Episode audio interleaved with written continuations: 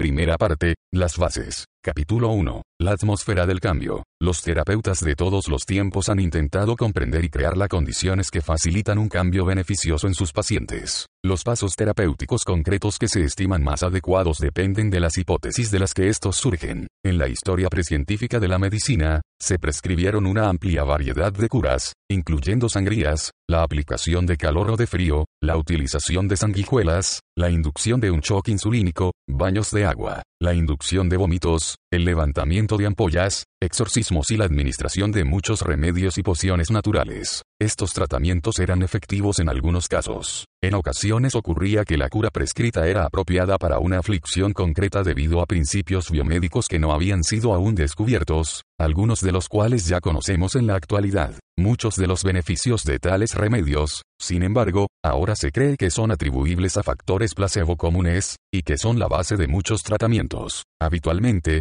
el que denominemos algunos efectos terapéuticos como placebo no específicos no significa que los entendamos o los podamos explicar. A menudo se observan cambios importantes tras la administración de un placebo o de una intervención mínima, que suelen competir en magnitud con los efectos del tratamiento. Se ha observado que una adherencia incondicional con el tratamiento placebo es predictora de un resultado terapéutico favorable. Entonces, ¿qué es lo que está ocurriendo con este tema? Si los beneficios no son debidos a efectos específicos del tratamiento, ¿qué es lo realmente importante para el cambio? Consideremos otra pieza del rompecabezas. La investigación indica que en un gran número de escuelas terapéuticas algunas características de los terapeutas están asociadas con un éxito en el tratamiento. Los terapeutas que trabajan en un mismo ambiente terapéutico y que ofrecen los mismos enfoques observan grandes diferencias en los porcentajes de abandono de sus pacientes, así como en los resultados exitosos. Las variaciones aparentes en la efectividad entre los terapeutas, dentro de enfoques terapéuticos específicos, a menudo superan a las que se obtienen entre diferentes modalidades terapéuticas. La mayoría de los abandonos de los pacientes de una clínica concreta pueden ocurrir solo dentro de la muestra de pacientes de algunos miembros del equipo, y las características de los terapeutas que predicen un alto número de abandonos pueden ser tan sutiles como el tono de la voz. Resumiendo, la forma en la que un terapeuta se relaciona con el paciente parece ser tan importante como quizás más importante que, el enfoque específico o la escuela de pensamiento en la que el terapeuta se fundamenta. Una gran parte de la variación en los resultados de los tratamientos no se puede explicar, incluso aunque se utilice una combinación de características del paciente antes y después del tratamiento así como de los recursos terapéuticos específicos que se ofrecen. Estudios recientes sugieren que una proporción importante de esta variación no explicada puede estar relacionada con las características del estilo del terapeuta. Un estudio realizado en la Universidad de Nuevo México encontró que aproximadamente dos tercios de la variación en los resultados obtenidos en el consumo de alcohol de una muestra de pacientes,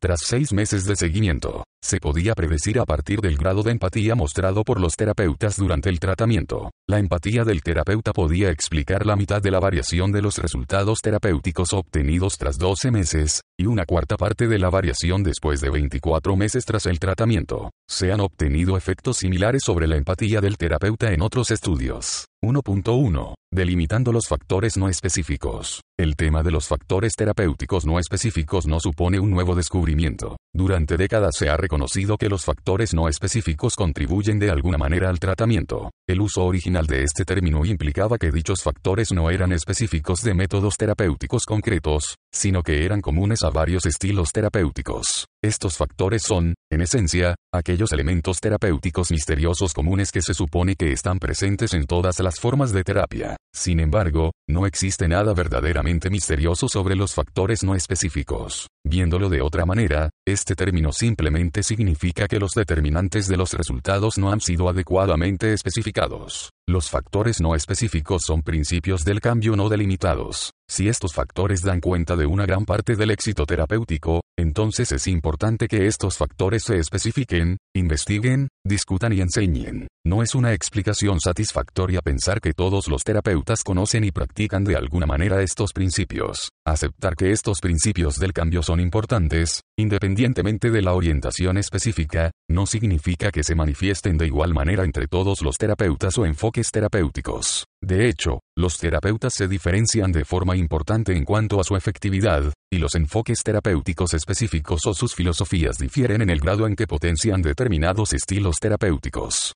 Parece ser que las características sobre el estilo de los terapeutas se manifiestan relativamente pronto en el proceso terapéutico, y de hecho tienen un impacto significativo dentro de una misma sesión. La relación terapéutica tiende a estabilizarse de forma relativamente rápida, y la naturaleza de la relación paciente-terapeuta en las primeras sesiones predice la retención y el resultado terapéutico posteriores. 1.2. Condiciones básicas para el cambio. La teoría más claramente articulada y puesta a prueba con respecto a las condiciones básicas del terapeuta con respecto a la facilitación del cambio es la de Carl Rogers. Rogers afirmaba que una relación interpersonal centrada en el paciente, en la que el terapeuta manifiesta tres características cruciales, proporciona la atmósfera ideal para el cambio. Dentro del contexto de dicha atmósfera segura y de apoyo, Rogers proponía que los pacientes son capaces de analizar sus experiencias de una forma abierta y de encontrar soluciones para sus propios problemas. El rol del terapeuta, de esta manera, no es determinante a la hora de proporcionar soluciones, sugerencias o formas de análisis. En su lugar, el terapeuta solo necesita ofrecer tres características que son decisivas a la hora de preparar el camino a fin de que se produzca un cambio natural, una empatía adecuada, una calidez no posesiva y autenticidad.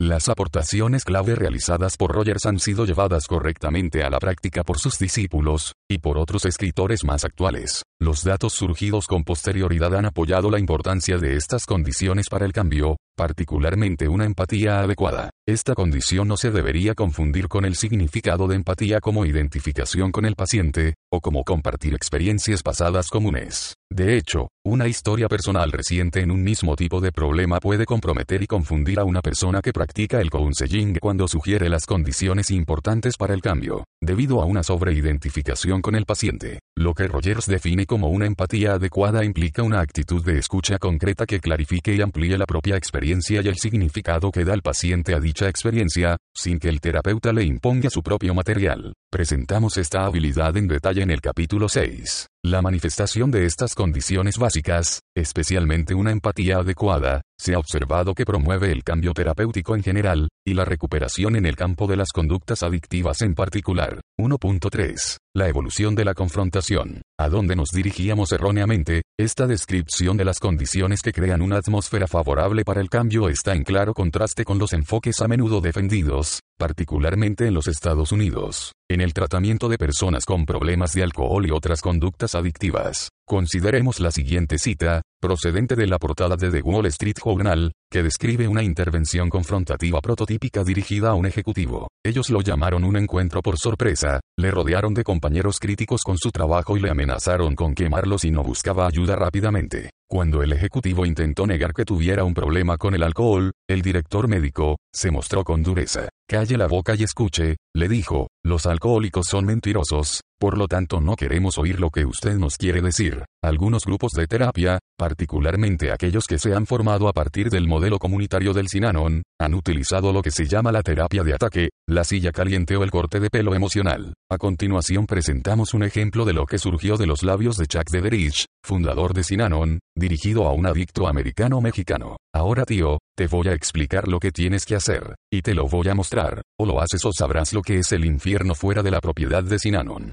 Te afeitarás el bigote, irás a los grupos y te comportarás como un señor de buenos modales tanto tiempo como vivas aquí. ¿No te gusta esto? Pues que Dios se apiade de ti, te daré los mismos buenos deseos que les doy a otras personas como tú cuando dejaban esto para volver a la cárcel. Así lo hacemos en Sinanon, ¿lo entiendes? Estás sometido a una pequeña operación emocional. Si no te gusta esta operación, de acuerdo, vete, y haz lo que tengas que hacer. Probablemente te volvamos a ver después de que salgas de la cárcel o después de una sobredosis. Nadie me tiene que decir lo que tengo que hacer. Nadie en el mundo dice eso, excepto algunos desgraciados, como los drogadictos, los alcohólicos o los espaldas mojadas. Intervenciones como esta podrían ser consideradas como absurdas, como una forma de tratamiento poco profesional para la mayoría de problemas psicológicos o médicos por los que las personas sufren. Imagine estas mismas palabras utilizadas como terapia para alguien que sufre de depresión, ansiedad, problemas de pareja, disfunciones sexuales, esquizofrenia, cáncer, hipertensión, enfermedades del corazón, o diabetes. Las tácticas de confrontación agresiva se han reservado en gran manera para el tratamiento de personas que sufren por problemas de alcohol o de otros relacionados con las drogas, o para otros grupos concretos como pueden ser los delincuentes. Habitualmente se cree que estas personas necesitan este tipo de tratamiento porque se piensa que para ellas los principios y procesos terapéuticos habituales no son de utilidad. Una confrontación de esta dureza se ha creído que es efectiva exclusivamente, y que quizás sea la única estrategia efectiva, para el tratamiento de alcohólicos y de drogadictos. Además, este tipo de estrategias confrontativas no han sido corroboradas por los estudios sobre los efectos de las terapias. Las conductas de los terapeutas que siguen este enfoque se ha observado que predicen el fracaso terapéutico, mientras que una empatía adecuada, algo casi exactamente opuesto a la confrontación, está asociada con unos efectos terapéuticos positivos. De hecho, se ha observado que la terapia de grupo basada en la confrontación acarrea resultados más contraproducentes y adversos que otros enfoques alternativos, y estos pueden ser particularmente perjudiciales para personas que presentan una baja autoestima. En resumen, no existe ningún dato convincente que señale que las estrategias basadas en la confrontación sean útiles, ni tan solo superiores o preferentes en el tratamiento de las conductas adictivas u otros problemas. ¿A dónde nos dirigíamos erróneamente? ¿Cómo hemos llegado a creer que un cierto tipo de seres humanos son poseedores de una especial condición que requiere que utilicemos la confrontación agresiva si queremos ayudarles? ¿Cómo llegó a ser creíble, justificable y aceptable el basarse en dichas tácticas hostiles para el tratamiento de ciertas conductas adictivas, cuando las mismas tácticas se podrían considerar como muestras de un juicio profesional no adecuado, o una mala práctica, en el tratamiento de otros problemas médicos o psicológicos, estas tácticas se asocian o atribuyen a menudo al modelo de los 12 pasos,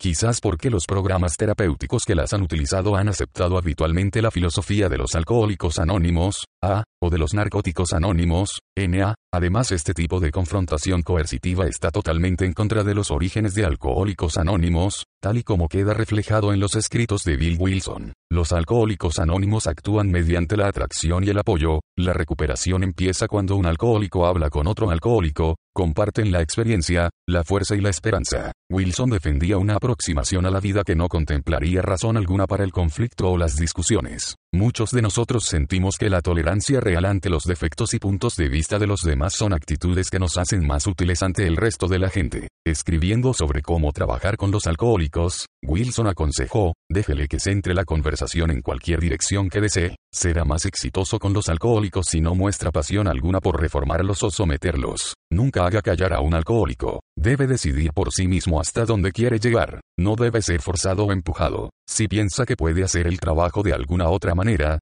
prefiere algún otro tipo de ayuda espiritual, estimúlele a que siga lo que le dicta su propia conciencia. No tenemos monopolio alguno sobre Dios, tan solo tenemos un método que podemos decir que es útil para nosotros. Alcohólicos Anónimos, 1976, páginas 95. Claramente, Bill Wilson no estaba a favor del método coercitivo, impuesto y autoritario en el tratamiento de alcohólicos. Estas tácticas, de hecho, constituyen un anatema para el enfoque comprensivo y la forma de vida espiritual que él describe en el libro grande. La motivación como un problema de personalidad.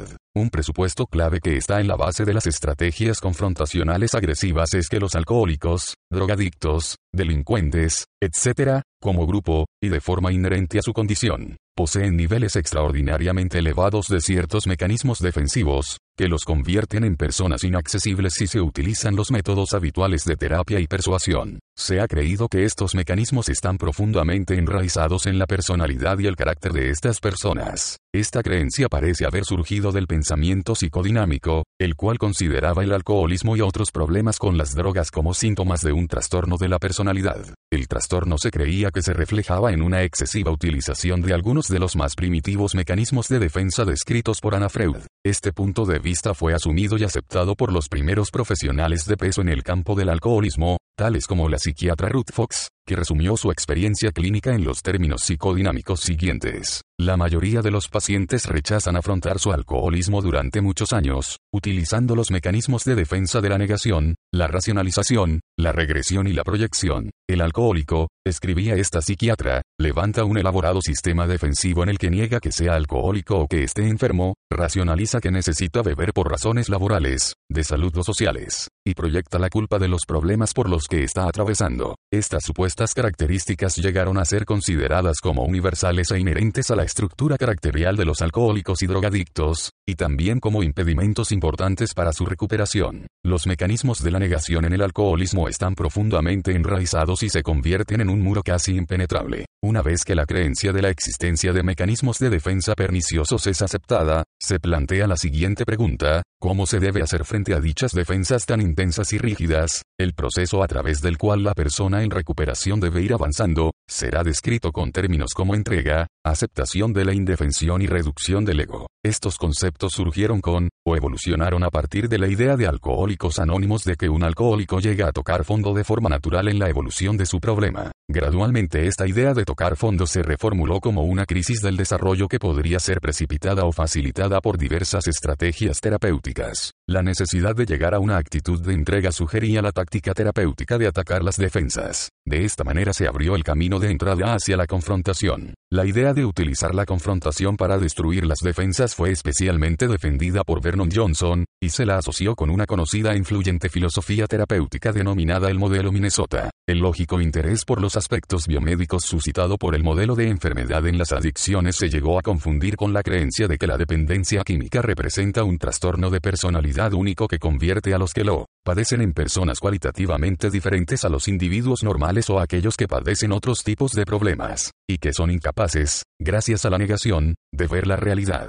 El factor primario dentro del alcoholismo es la idea delirante, o la alteración del juicio, que mantiene a la persona dependiente encerrada de forma destructiva en un patrón autodestructivo. El alcohólico evade o niega a ultranza cualquier necesidad de ayuda que proceda de cualquier lugar. Se le debe recordar que no está en contacto con la realidad. Esta característica tal vez se considere una justificación para la utilización de estrategias agresivas poco frecuentes y, debido a la escasa capacidad de juicio supuestamente inherente a dicha condición, de intervenciones coercitivas. Sin embargo, el enfoque presentado por Johnson es de hecho un enfoque amplio, en el que la confrontación es definida como enfrentar a una persona consigo misma describiéndola como yo la veo. Johnson enfatizó de forma explícita la importancia de la escucha empática, y describió una forma de counseling que es más compasiva que agresiva. Los programas que siguen el modelo Minnesota han repudiado recientemente la confrontación agresiva y han defendido las aproximaciones menos severas. Parece, por lo tanto, que la responsabilidad de la práctica de las tácticas de un tipo de counseling confrontativo y agresivo no se le puede atribuir a Johnson, al modelo Minnesota o a alcohólicos anónimos. No parece haber ninguna fuente histórica clara sobre el origen de las tácticas de confrontación agresiva que a menudo acompañan a los programas de tratamiento de las adicciones. Ciertamente en Sinanon apreciamos un énfasis importante en la reducción del ego a través de la confrontación, dicho modelo fue creado por un alcohólico en recuperación a través de alcohólicos anónimos, y se convirtió en un prototipo dentro de las comunidades terapéuticas. Los defensores del modelo Sinanon y de otro similar denominado DITOP,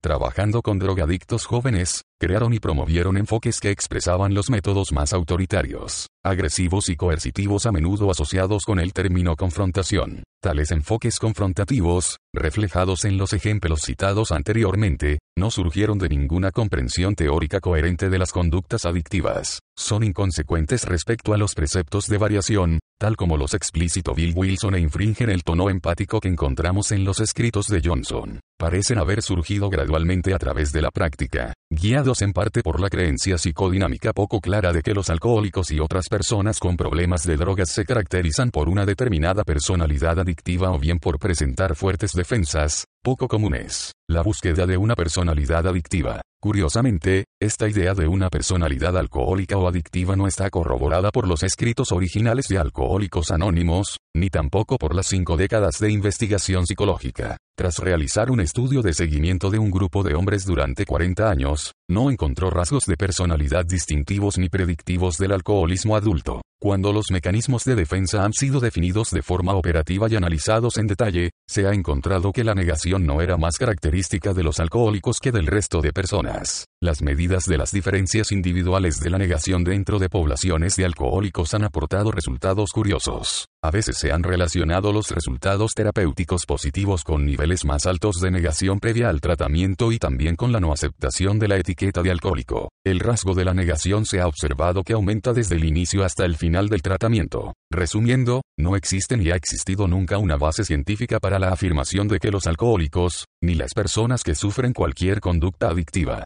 manifiesten un patrón de personalidad común y coherente caracterizado por un excesivo uso de mecanismos de defensa del ego concretos. La negación no se debería definir como un rasgo de personalidad. Por el contrario, se la debe considerar meramente como una negativa para admitir los problemas, un engaño consciente y una actitud de mentir. ¿Será que el reconocimiento de los problemas es un pronóstico de buenos resultados? Los estudios realizados hasta la fecha han encontrado que la aceptación de la etiqueta de alcohólico no está relacionada con los resultados del tratamiento, o incluso relacionada negativamente con la recuperación. De hecho, hay un elevado reconocimiento del problema como característica común entre los alcohólicos que no se han podido recuperar. Además, no se ha demostrado que las personas que tienen problemas con el alcohol o con otras drogas muestren una tendencia a la mentira patológica, o un anómalo alto grado de autoengaño. Tampoco parece evidente que las etiquetas que uno se atribuye a sí mismo afecten a la recuperación. Resumiendo, la investigación no sostiene la creencia de que existe una característica central de personalidad o un conjunto de intensas defensas, y tampoco que esta sea una característica de las personas que sufren de alcoholismo o un problema con otras drogas. Si esas personas presentan una serie de conductas,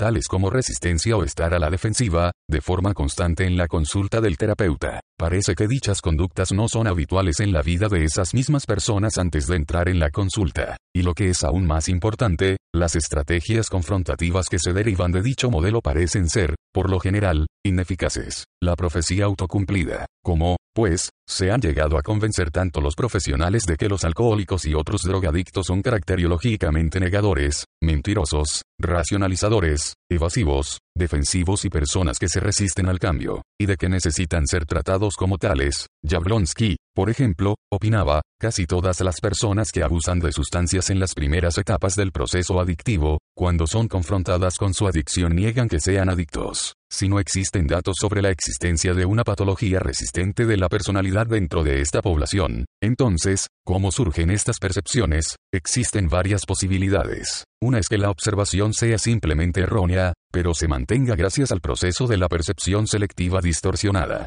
Chapman y Chapman describieron el fenómeno de una correlación ilusoria, por la cual las personas pueden llegar a una convicción no adecuada de que dos acontecimientos están asociados entre sí. Un ejemplo frecuente es la creencia errónea de que una respuesta concreta al test de las manchas de tinta es indicativa de una cierta característica patológica. Así, durante tiempo se creyó erróneamente que las personas que decían ver objetos relacionados con el agua en este test, tenían tendencias alcohólicas. Tales creencias son evidentemente difíciles de cambiar. Una vez que la creencia se ha creado, se ve confirmada de nuevo como mínimo por alguna observación ocasional de casos en los que los dos acontecimientos realmente coinciden, mientras que los casos en los que esto no ocurre se ignoran u olvidan. Los prejuicios raciales pueden perpetuarse por un proceso similar. Así, la creencia en la estereotipia de un alcohólico resistente y negador se puede perpetuar por el recuerdo de casos concretos que apoyan estas características. La base anecdótica de muchas de las aportaciones clínicas en esta área lleva por sí misma a dicho error, un ejemplo se convierte en un principio. Pero la percepción selectiva no es la única manera por la que el mito de la negación se perpetúa. Tales percepciones pueden estar basadas en observaciones repetidas y continuas de conductas que confirman dicho sistema de creencias. Es decir, los pacientes pueden real y frecuentemente tener conductas que confirman la impresión clínica de una negación. Esto ocurre, por ejemplo, a través de una interpretación no adecuada de las conductas normales como anormales e indicativas de patología. Orford, por ejemplo, mantenía que los fenómenos psicológicos normales tales como la ambivalencia son a menudo etiquetados como patológicos cuando se asocian con conductas adictivas. Es decir, las experiencias y conductas que siguen los principios generales de la psicología son erróneamente interpretados como síntomas especiales indicativos de una patología adictiva inequívoca, por ejemplo negación, ansiedad, pérdida de control. Otra posibilidad es la que defiende que el estilo interpersonal y el contexto en que se interviene psicológicamente crean conductas que se repiten en los pacientes mediante procesos psicológicos predecibles. La reacción psicológica, por ejemplo, es un patrón predecible de emociones y conductas que se producen cuando la persona percibe que su libertad personal será controlada o intimidada. Cuando una persona es acusada de poseer una característica o una identidad no deseables, usted es un mentiroso o usted es un alcohólico, o se le dice que debe, debería o no puede hacer algo, entonces la respuesta es predecible. La persona probablemente discutirá con negación la validez de lo que se le ha dicho, y se autoafirmará en su libertad personal. Esta reacción será particularmente intensa cuando se aborda un tema en el que la persona se siente ambivalente. Este fenómeno no es en modo alguno exclusivo de las conductas adictivas, y de hecho es un principio psicológico general. La cuestión, por lo tanto, es que cientos de estrategias terapéuticas, particularmente aquellas que son más conductivas, coercitivas o confrontativas, evocarán de forma bastante probable una reacción en la mayoría de las personas. Consideremos lo que ocurre cuando estas estrategias las utiliza un terapeuta que sospecha que su paciente está negando algo. Las tácticas terapéuticas en sí mismas promueven una resistencia en el paciente. Sin embargo, cuando dicha reacción se manifiesta confirma en la mente del terapeuta tanto el diagnóstico del paciente como su creencia general de que este tipo de pacientes son negadores y se resisten.